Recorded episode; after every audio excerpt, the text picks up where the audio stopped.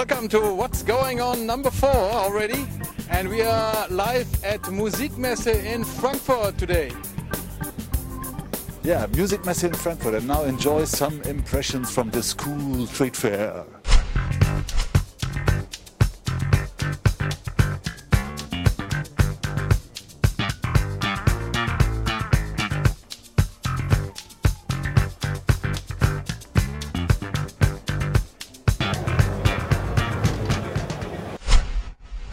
Quite stormy here, and uh, this reminds me of a great piano player from Japan. Her name is Hiromi. She's also very stormy at the 88 Keys, and she's on tour with Simon Phillips on drums and Anthony Jackson on bass. And you probably uh, heard uh, of that tour. And if you didn't have the chance to go and see her live, you can now go on her website hiromimusic, I believe, uh, .com, and there's a fantastic video from a, a live concert of Hiromi and her uh, fellows. Bob James and David Sanborn uh, will do an album together again. So the last album they did uh, together was in 1986. It was Double Vision, and now, after all these years, they did it again, and it's a tribute album to Dave Brubeck, and it's um, all acoustic, and it sounds very interesting. So this will be released in May this year. Check out the website of David Sanborn and Bob James. I heard of some people who are not only listening to music, but they also read books. Can you believe that? If you are interested in reading a book, you can read a digital book, and it's written by Peter Erskine. Yeah, you know this name. He was, uh, he is a very popular jazz drummer, and he played with Weather Report. And uh, he wrote his autobiography and uh, a chronicle of the band Weather Report, and the book is called No Beethoven. Yeah, that's his motto. Peter Erskine and his new book. And here's another thing you should not forget, and we already uh, spoke about this in our last episode. It's a great event and a great tour with Chester Thompson and his Chester Thompson Trio coming to Germany and to Europe. And we are presenting the show in Rheinbach in uh, May 21st. So uh, save the date, get your tickets. Uh, for Rheinbach or one of the other shows it will be a great performance of the Chester Thompson Trio. Yeah, guys, if you like to buy a new CD, check out the CD from Delicious Date. That's a band from Germany, from Kiel, with a really great, fantastic singer and lots of other virtuosos on their instruments. The band is called Delicious Date and the CD is called Next. Okay, that was What's Going On number four from Musikmesse 2013. Yeah.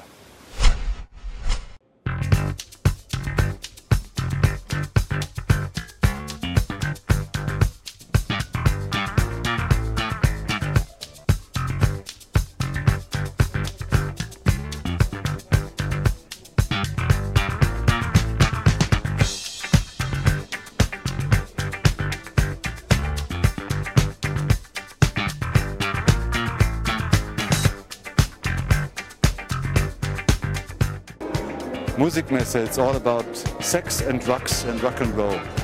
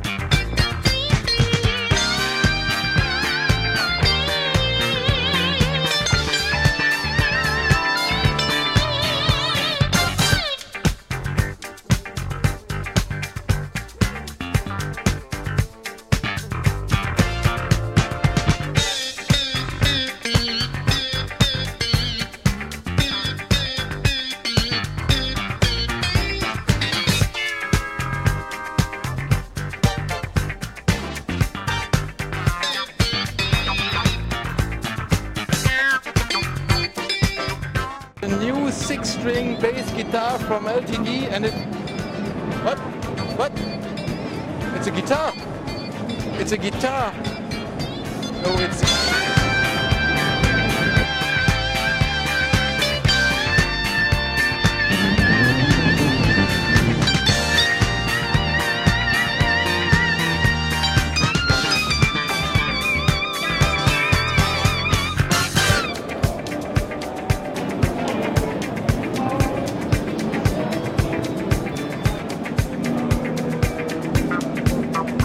So this is a very, very new Marshall uh, full stacked amp and you cannot believe the best thing is it has a fridge inside.